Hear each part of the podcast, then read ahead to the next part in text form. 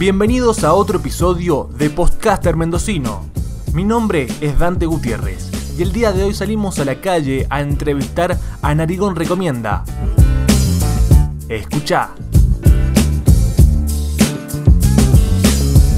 Estamos con Nacho que nos va a acompañar en una entrevista dedicada a las películas, a las series, a los gustos. Nacho, ¿cómo estás? Bien, Dante, ¿vos? Por suerte bien disfrutando este mes. Este Ya, hermoso, hermoso mes año para películas. Sí, sí, Ya vamos- para maratonia. Ya vamos a hablar de eso.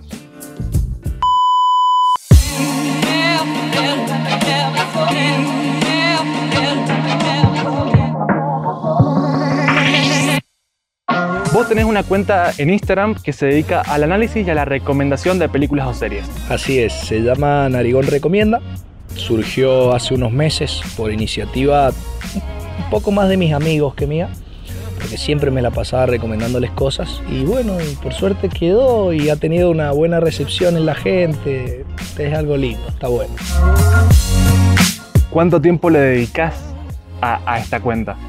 De tu día a día. de mi día a día y por lo general tengo que moverme mucho en los horarios donde la gente se mueva mucho. Eso me implica la mañana, por lo menos una horita en la mañana, de 9 a 10, en la siesta y en la noche, que en la noche está todo el mundo con el teléfono en la mano. Entonces, ponele dos horas por día bien entre escribir, publicar, responder mensajes y demás. ¿Y los fines de semana te lo tomás libre o Y los fines de semana baja un poco el consumo de redes sociales porque la gente tiene más planes, la agenda no es tan estructurada. Entonces por ahí le doy un poco de atención el sábado en la tarde y el domingo en la tarde-noche. La gente suele agarrar de nuevo un poco más el teléfono y bueno, y ahí trato de que haya algo para que, para que vean que se publica y demás, para que disfruten? para que disfruten.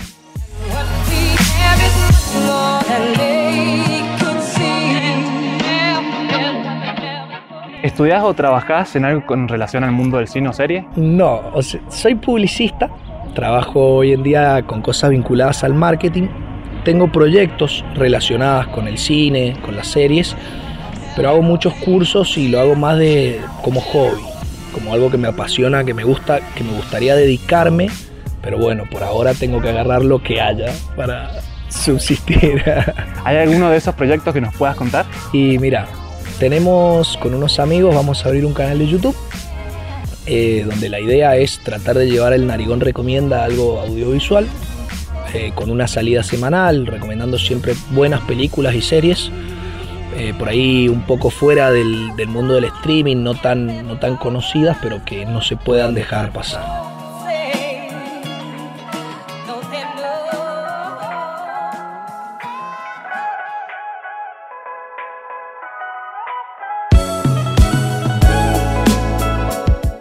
¿Y te apasiona el cine? Sí, me vuelve loco. Me vuelve loco desde que soy muy chiquito. Esto me lo han preguntado varias veces y yo siempre respondo lo mismo. Yo tenía 8 o 9 años. eh, mi mamá me llevaba al videoclub del Unimep y alquilaba siempre los viernes 3 o 4 VHS porque soy de esa época de la transición del VHS al DVD, pero yo todavía tengo mi máquina de VHS. Y alquilé una vez Jurassic Park. De 1993 de un tal Steven Spielberg.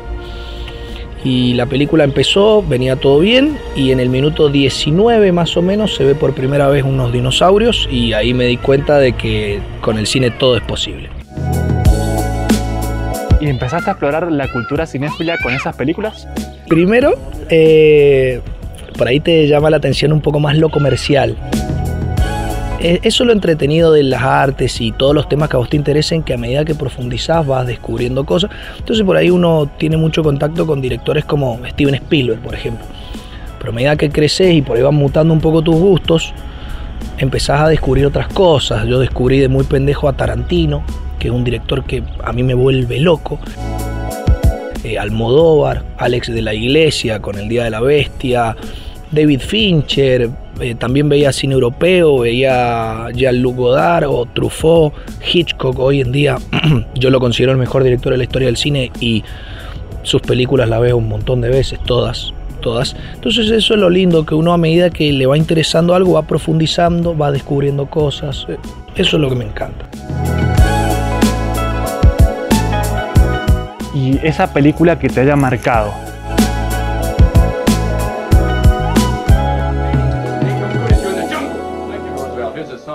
Y no, es que es Pulp Fiction. Pulp Fiction es. La vi cuando era muy chico y em, te enseña que el, que el cine es una unidad, es una mezcla de muchas cosas. El cine es fotografía, el cine es la música, el cine son las actuaciones, el cine son los diálogos. Entonces es una película que es muy fuerte en cualquier aspecto que uno la analice, tanto desde la narrativa como hasta las actuaciones, los diálogos de Tarantino con Samuel Jackson o ahora últimamente con Christoph Waltz, eh, Hans Landa en Bastardo sin Gloria, es tremendo. Entonces esa película me, me, voló, me violó el cerebro, como se dice. ¿Y tenés algún género favorito o que más veas? Me gusta mucho el suspenso. Me gusta mucho el suspenso. El policial negro. Me gusta mucho. Películas de Orson Welles como Sed de Mal. Y el western. Me gusta mucho también. Pasa que me gusta todo, la ciencia ficción, Blade Runner, es como muy amplio. Pero por ejemplo, si tengo que descartar algunas cosas, eh, las, comedias, las comedias, las comedias dramáticas, las veo, pero en menor medida. Y bueno, y hoy por hoy el cine de terror nuevo, salvo algunas excepciones esporádicas, no, no lo veo, no veo muchas cosas nuevas, por ejemplo.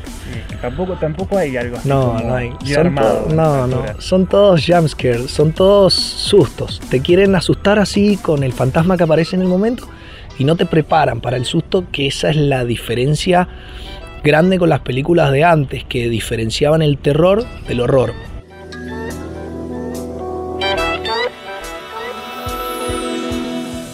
El terror es el miedo a, a lo que vos estás viendo. Y el horror es el miedo de, de lo que puede pasar. Entonces, cuando vos te crean toda una atmósfera y te tienen un par de minutos con los huevos de moño, como hablando vulgarmente, es como que te, cala mucho más profundo, es más psicológico, es otra cosa, tiene otro compromiso el espectador con la película. Eso es lo que me gusta y que no se ve hoy tanto. Y la película que fue muy recomendada fue creo que una de las sí, una de las últimas películas de terror que realmente valieron la pena. Sí.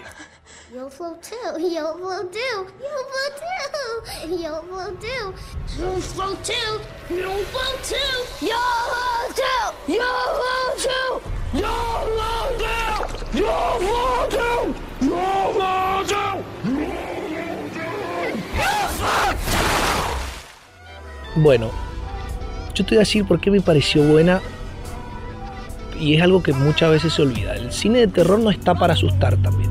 El cine de terror siempre tiene que tener un doble mensaje, tiene que tener algo de trasfondo que, que a vos te permita como rasgar esa superficie y llegar a, a ver lo que verdaderamente quiere decir la película. Y la película de Andy Muschietti, que mm, es uno de los protegidos de Guillermo del Toro, que él, él dirige Mama hace unos años, una película de terror que recomiendo buena. Primero, lo, cada vez que aparece el payaso en pantalla es impecable porque es un desfile de recursos, aparece de diferentes maneras, en algunas se usa más o menos el CGI, en, cuando aparece en la cochera con la, con diapositiva, como tremendo, pero si uno se pone a, a calar la película, como te digo, trata más de la maduración de los niños, de, de ese proceso de descubrimiento que por ahí tiene uno a esa edad. Entonces, si vos te fijas, los niños tienen como una actitud muy temerosa, la primera parte de la película. Pero después de su primer enfrentamiento con el payaso, los niños empiezan a desafiar a sus padres. Porque ese es el otro, esa es otra crítica que hace Stephen King, que es que los padres, los niños, uno abusaba de la hijita, la otra le daba medicamentos, medicamentos falsos al hijo. Entonces como que el payaso los ayuda a afrontar por ahí los problemas reales que puede tener uno. Eso me parece un mensaje bárbaro y como te digo, la tuve que ver dos veces, tres, para sacar esta conclusión que te digo. Para, poder sacarle el jugo. Que para poder sacarle el jugo, porque si vos te quedás con si te asustó o no, y va a ser una experiencia pobre. Por ahí la pasás bien una hora y media con tus amigos, pero la experiencia no es tan enriquecedora como tiene que ser. Yourself and your fat fucking ass.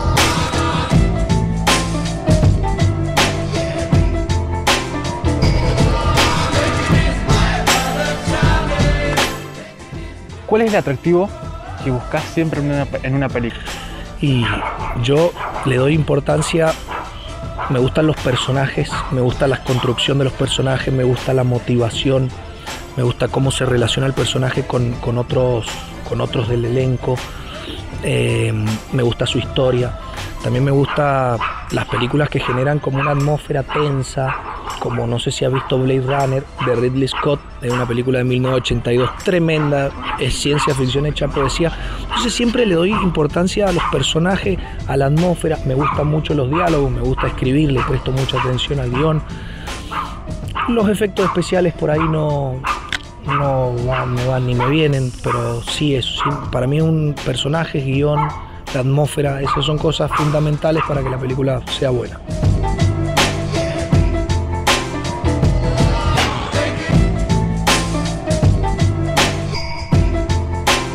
Y aparte de las películas y las series, ¿tenés alguna otra pasión? El cómic. Yo, yo tenía cinco años, seis años, y mi viejo me regaló eh, La broma asesina. Es un cómic de Alan Moore y Dave Gibbons. Y fue un viaje de ida. Hoy en día soy coleccionista. Soy fanático de Star Wars, soy fanático de Batman, soy fanático de Marvel, colecciono, leo el cómic, sí, dejando de lado el cine por un momento, el cómic, las novelas gráficas son cosas que me vuelven loco.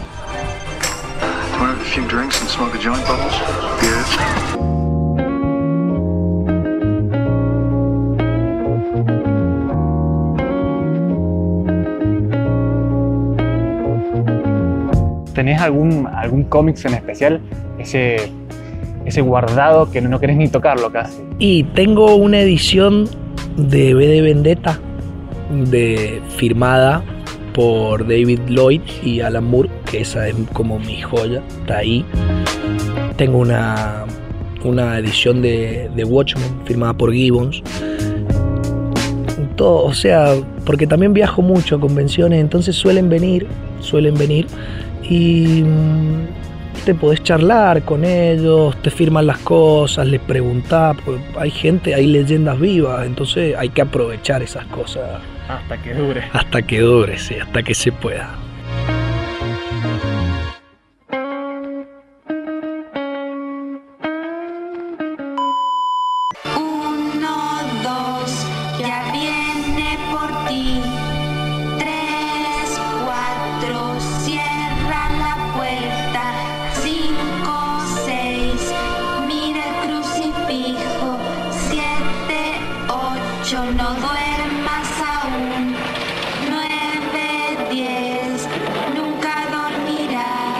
Si te digo octubre, ¿qué se te viene a la cabeza?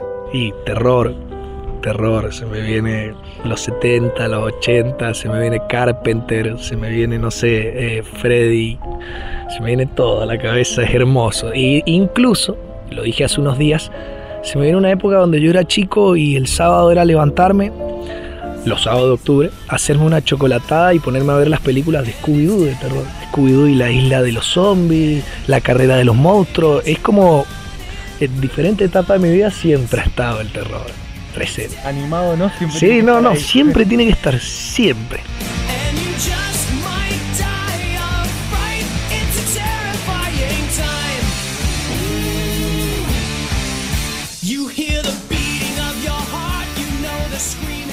Start. ¿Y algunas películas de terror que son ideales para este mes? ¿Cuáles recomendás? Y mira, siempre tengo el síndrome de la nostalgia, siempre lo viejo le va a ganar a lo nuevo. Pero por ejemplo, si hay que hablar de cine más o menos contemporáneo, It Follows del 2016 me parece una película muy buena. Em, The Witch me parece otra película muy buena de Robert Eger, muy buena. Sinister, eh, esa la recomendé el otro día en la página del 2015.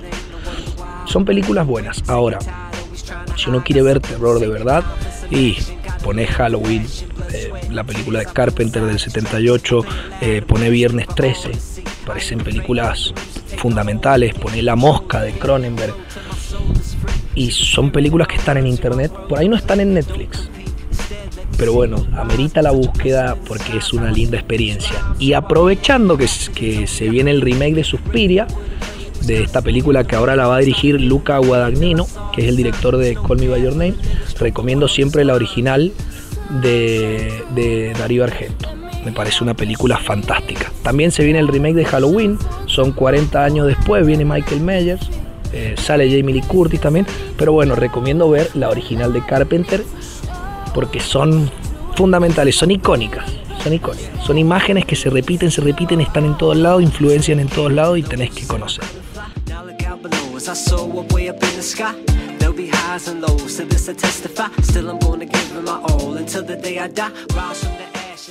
Una de las últimas series de terror que salió fue La Maldición de Hill House. Es más, hace poco me comentaste que, más, creo que ayer me dijiste que ya la había subido como una reseña.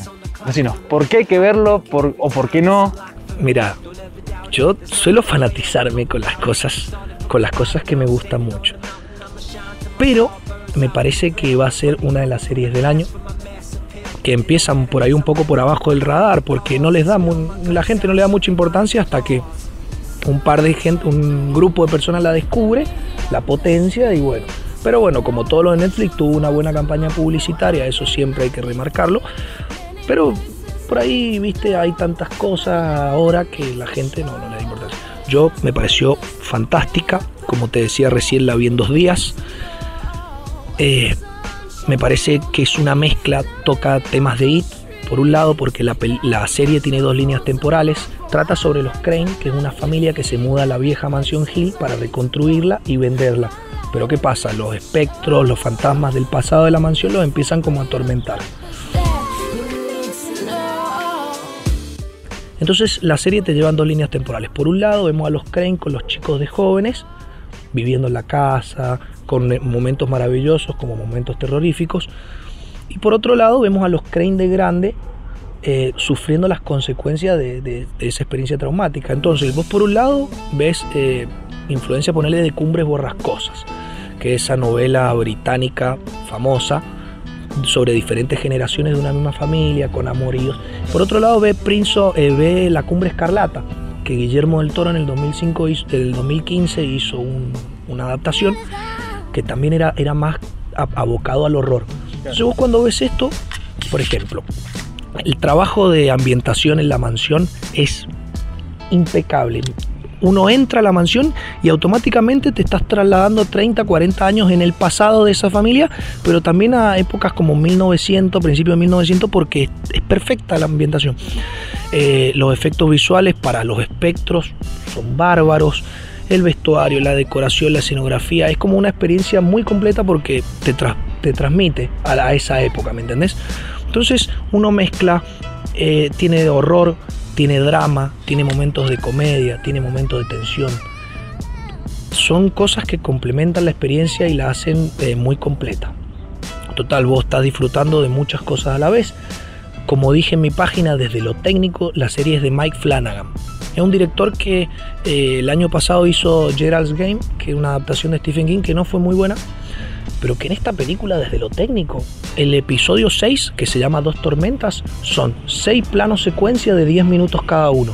O sea, tiene solamente 6 cortes.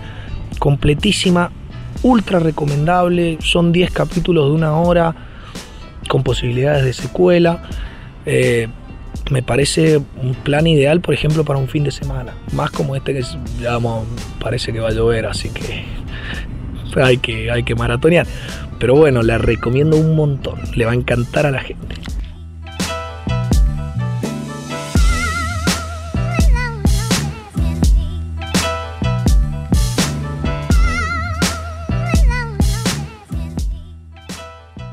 ¿Cuál fue esa última película o serie que a vos te enamoró? Mira, eh, serie que me haya enamorado, eh, Westworld, de Jonathan Nolan, el hermano de Christopher Nolan. Todo lo que hace HBO me parece muy bueno, teniendo como estandarte a Game of Thrones, pero en su momento hizo Los Sopranos, en su momento hizo True Detective. Westworld me parece que está un escalón por encima de lo que se puede ver.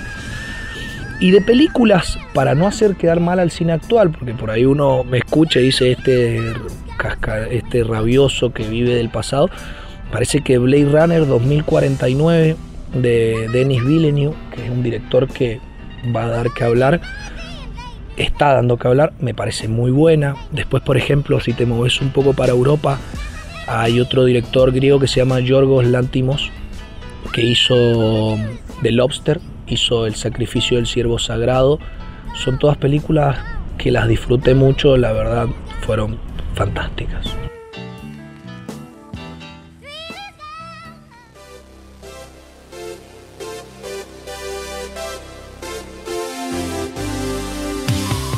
Yo una de las películas que amé este año fue Ready Player One. Ready Player One es la declaración definitiva de amor de Spielberg por la década de los 80. Es como si habláramos de Stranger Things. Es ese factor reciclado de que ves, ves cosas icónicas al punto de que en la carrera un pibe manejaba un DeLorean, el pibe manejaba un DeLorean, y por ejemplo, eh, la chica manejaba la moto de Akira.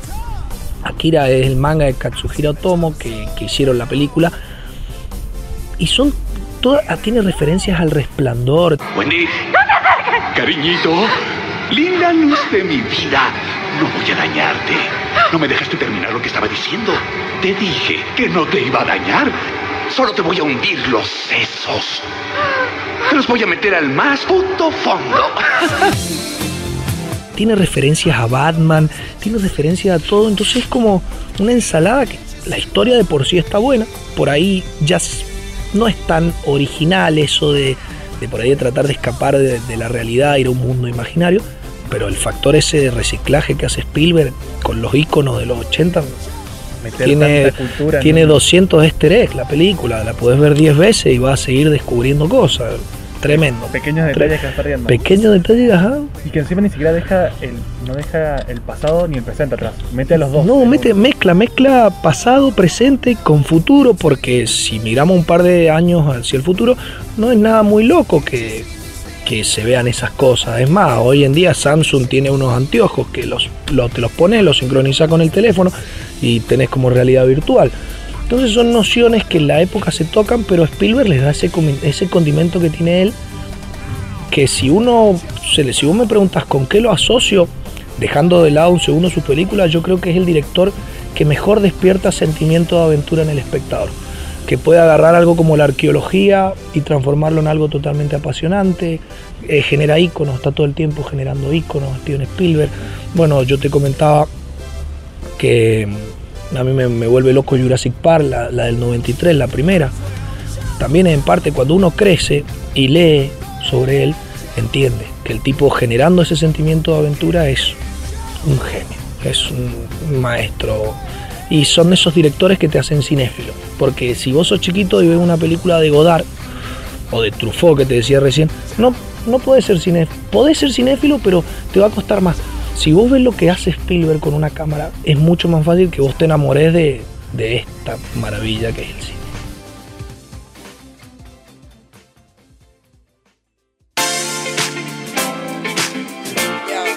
Y para ir cerrando, Nacho. Sí.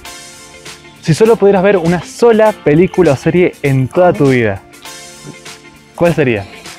Ay, qué pregunta. Se relaciona mucho con mi película preferida, como te decía, Pulp Fiction. Si pudiese ser una película toda mi vida, dejando de lado Pulp Fiction para darte una respuesta un poco más variada, eh, Indiana Jones y los cazadores del arca perdida. Me parece tremenda, pero tengo un póster en mi pieza inmenso y yo quería ser Indiana Jones y quería estudiar arqueología, quería perseguir nazi, quería buscar el arca de la alianza. Venía a la plaza y empezaba a No, tomar no, esperaba agarrar todo y hacía agujerito a ver si encontraba algo. Me parece una película fundamental para alguien no solo que quiera estudiar cine, sino que quiera interesarse por el cine. Y si es una serie, tendría que elegir algo largo, porque si te elijo True Detective, la primera temporada, que es algo- lo que más me ha gustado, es corto, sería Lost. Yo soy de esos que les gustó el final de Lost Le, le gustó. me gustó. Porque o lo, o lo ama o lo odia. Porque la gente muchas veces eh, eh, rechaza lo que no entiende. Yo me gustó mucho. Eh, no hay un punto intermedio entre. No, no, vos la ves, vos ves la serie, termina y la amaste o la odiaste. No, no, no decís, no, me pareció interesante. Pues tan arriesgado lo que hicieron los guionistas que eh, no, no hay grises. Es blanco o negro y a mí me gustan las cosas que son o blanca o negra, que se juegan todo y A todo nada, no claro. quedan como unos cagones, por así decirlo.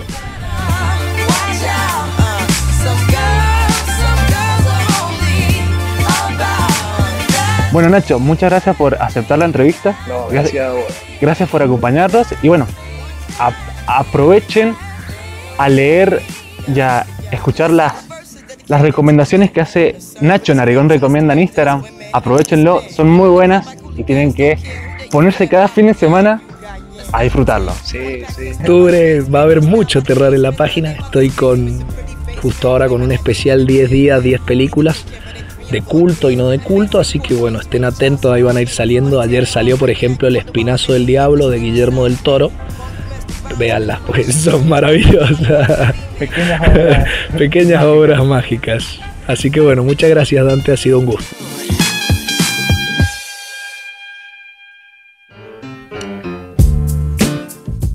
Eu, antes de irte, acordate de visitar en Instagram a Narigón Recomienda, arroba Narigón Recomienda y también visita mi cuenta de Instagram arroba Dante Gutiérrez Love.